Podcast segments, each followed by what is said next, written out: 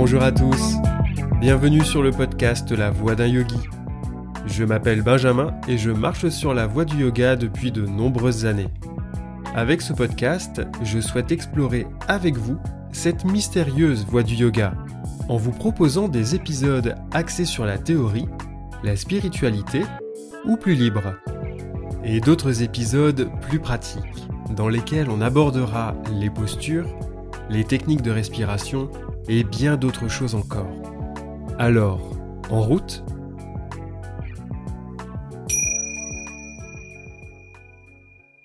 Épisode 14 Navasana, la posture du bateau. Nous traversons une période particulière. Si particulière qu'on ne sait plus comment la nommer ni comment l'aborder. Dans l'épisode précédent, je soulevais la question suivante qui me semble d'actualité. Comment naviguer en pleine tempête? En effet, l'application d'Abhyasa, la pratique assidue, et surtout celle de Vairagya, le lâcher-prise, est compliquée. La posture du bateau s'est tout de suite imposée à moi, alors qu'initialement j'avais prévu de vous parler d'Utkatasana, la posture puissante, plus connue sous le nom de la chaise. Ce sera pour une autre fois. Je n'ai pas souvent entendu des pratiquants me dire que Navasana était leur posture préférée. C'est plutôt celle qui va nous faire grimacer quand notre prof l'annonce en cours, et celle qu'on va un peu esquiver dans notre pratique personnelle. Je pense que vous serez nombreux et nombreuses à me rejoindre là-dessus. Navasana est une posture difficile, mais qui regorge de bienfaits. Au cours de mes recherches, j'ai constaté que la posture du bateau ne figurait pas dans les traités de Hatha Yoga.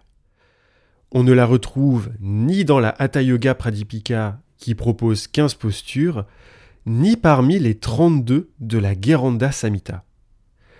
Au XVIIe siècle, le Vali, un des traités écrits à cette période, n'énumère pas moins de 84 postures, mais toujours aucune trace de Navasana. Il faudra attendre le XIXe siècle. Levons l'ancre, hissons les voiles et partons à la découverte de Navasana. Puis nous remonterons le cours du temps vers les origines de la posture et la portée symbolique de ce véhicule ancestral qu'est le bateau. Enfin, fort de la pratique et de la connaissance, il ne nous restera plus qu'à jouir de la cascade de bienfaits procurée par la posture et braver sereinement l'océan déchaîné de la vie.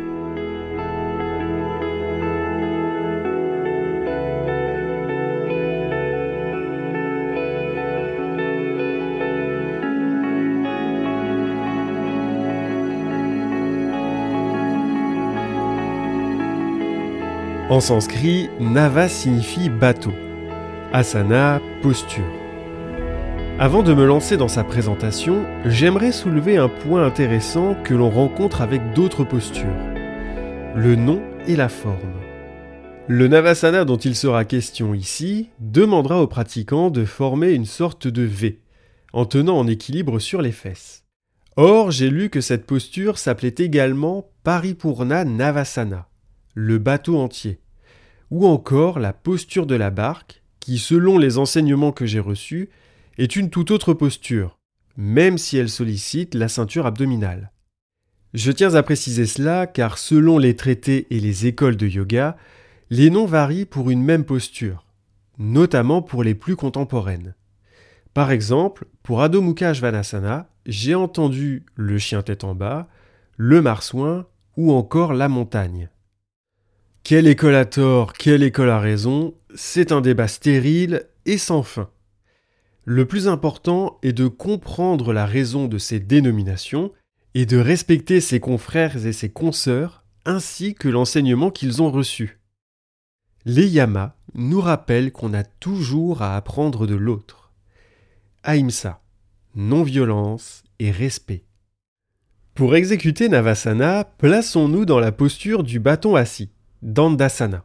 Jambes tendues, pieds flex et surtout le dos droit. Prenons le temps de nous établir dans cet asana, de se redresser, se grandir, tout en gardant un ventre tonique. N'oublions pas que Dandasana, posture à part entière, et le point de départ des postures et torsions assises. Elle n'est pas à négliger. Sur une expiration, on penche doucement le corps en arrière tout en fléchissant les genoux. On fait en sorte que les tibias soient parallèles au sol, que la droiture du dos soit maintenue et que le ventre reste ferme, sans trop le durcir non plus. On tendra les bras à hauteur des tibias et on roulera les épaules en arrière afin de libérer l'espace du cœur et d'y respirer avec aisance. Si vous vous sentez à l'aise, tendez lentement les jambes. Le regard se place alors sur les pieds situés au même niveau ou au-dessus de la tête. Pour les personnes qui ont des abdos et un dos en béton armé, je vous invite à entrelacer vos doigts derrière la tête. Mais attention, les coudes restent bien écartés pour conserver l'ouverture de la cage thoracique. Et veillez à ne pas vous affaisser. Une fois établi dans la forme qui vous convient, restez-y le temps de plusieurs respirations. Pour quitter la posture, fléchissez les jambes si vous les avez tendues, posez les mains au sol et revenez dans la posture du bâton assis. Navasana est une posture exigeante et vraiment pas facile à tenir. D'où l'importance d'accepter le degré de difficulté qui convient au corps. Samtosha, se contenter et se satisfaire de nos capacités en l'instant. Tel un marin, soyons attentifs et ajustons nos voiles. Grâce à la pratique régulière Abhyasa, nous progresserons dans la posture.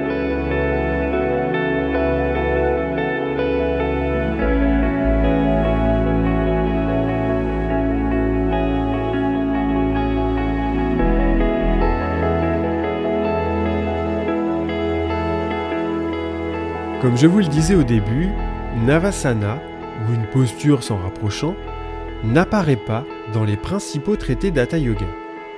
Il faudra attendre le 19e siècle pour que notre bateau apparaisse enfin. On doit cela au Maharaja de Mysore, grand érudit et artiste en son temps, qui a rédigé la Shritadvanidhi, l'illustre trésor des réalités. L'auteur mentionne non pas 84, mais 122 postures, dont Navasana. Quant à la question de la période d'origine réelle de la posture, difficile de le savoir. Navasana peut très bien être antérieur au XIXe siècle et connu sous un nom différent. Après tout, le chien tête en bas s'appelait la posture de l'éléphant. Il existe un très grand nombre d'asanas.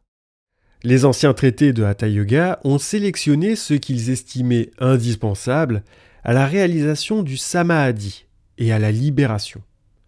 C'est pourquoi on y trouve beaucoup de postures assises déclinées en plusieurs variantes. Par exemple, le Vali va énumérer quatre variantes du lotus et cinq pour les postures du coq et du pan. Aujourd'hui, le yoga répond à d'autres besoins. Son expansion dans le monde et les différents courants occidentaux ont modifié cette visée initiale d'état méditatif. C'est le Hatha Yoga, le yoga de l'effort, qui occupe désormais le devant de la scène. D'ailleurs, l'enseignement de Sri Krishnamacharya a été influencé par la gymnastique et par le culturisme. Il est donc naturel que des postures fortifiantes comme Navasana gagnent leur lettre de noblesse.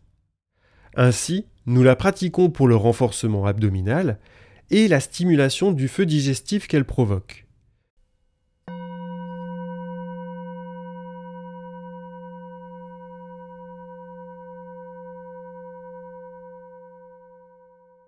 Le bateau et la barque s'apparentent à la traversée d'une rive à une autre. Un véhicule permettant de franchir les obstacles entre deux états. Des symboles de sécurité qui favorisent la traversée de l'existence. Traversée accomplie aussi bien par les vivants que par les défunts, car l'image de la barque des morts apparaît chez presque toutes les civilisations. En Irlande, on la retrouve surtout dans la mythologie celtique, où la barque conduit vers l'autre monde.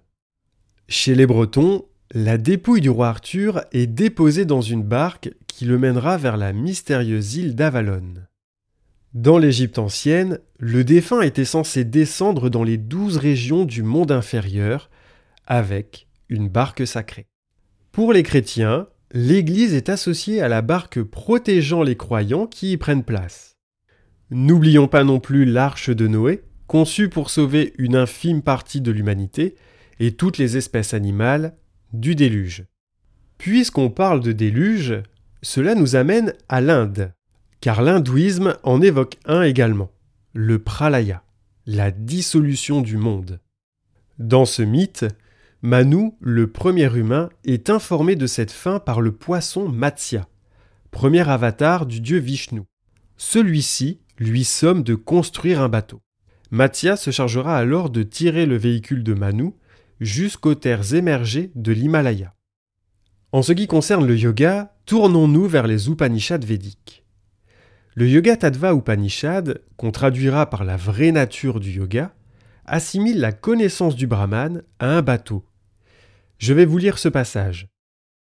Il faut leur donner la connaissance du Brahman grâce à quoi l'individu n'est plus affecté par la maladie, ni par la vieillesse, ni par la mort, et ne risque plus de renaître. Cette connaissance est difficile à acquérir, mais elle est le bateau qui permet de franchir le fleuve des renaissances. Définir le concept de Brahman est un exercice périlleux, tant le terme est polysémique. Gisèle Siguessonnet en propose plusieurs, selon le contexte dans lequel le mot Brahman s'inscrit. Puisque nous sommes dans celui des Upanishads, le Brahman devient alors l'absolu divin, ou soit universel, qui habite l'homme sous la forme de l'Atman. Mais qu'est-ce que l'Atman? Eh bien ce terme porte deux valeurs.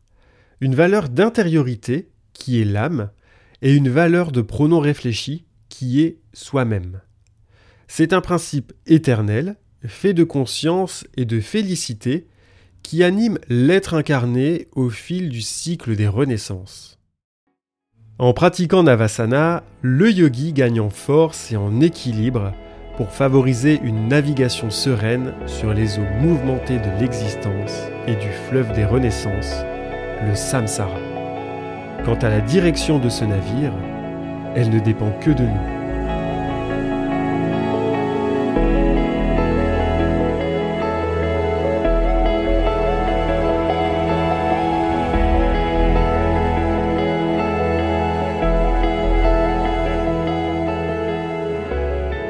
Navasana est incontestablement une des meilleures postures pour tonifier la sangle abdominale. Tout comme pour son ami le cobra, la presse et les blogs mentionnent le bateau dans des articles dédiés à garder un ventre plat. En plus de fortifier nos abdos et nos cuisses, Navasana va renforcer le bas du dos et les fléchisseurs des hanches, surtout dans sa version jambes tendues.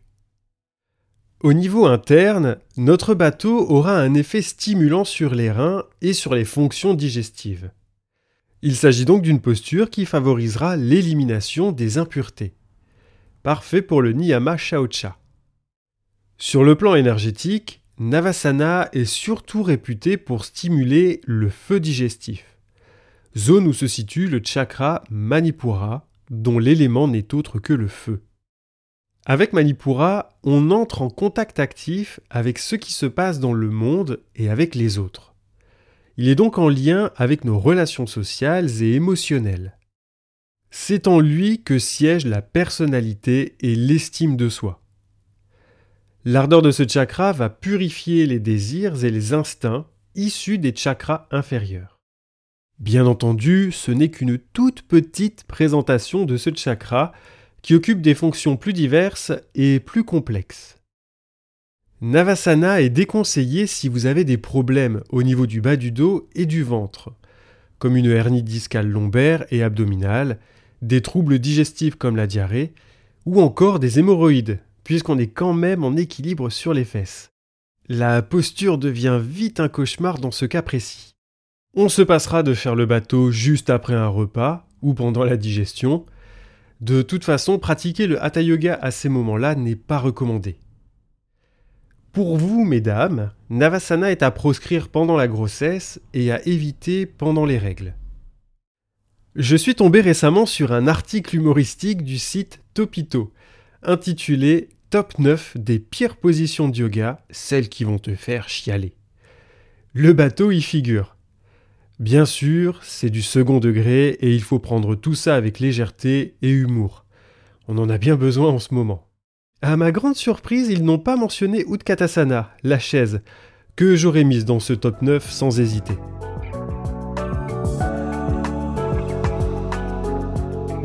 Navasana nous rend plus forts. Il nous permet de naviguer tout en préservant un sentiment de sécurité. Bien qu'il regorge de bienfaits, le bateau sollicite une fine écoute du corps, de son état et de sa capacité à réaliser des postures exigeantes. D'où l'importance de prendre en considération les yamas et les niyamas afin de pratiquer un hatha yoga le plus juste qui soit, sans encourir le risque de se blesser et de ne plus pratiquer pendant des jours. Quand on exécute un asana, l'essentiel est de s'y établir avec fermeté et aisance. Patanjali appelle cela Stira Shuka. C'est ce que nous verrons dans l'épisode suivant, dédié au troisième membre du yoga, Asana.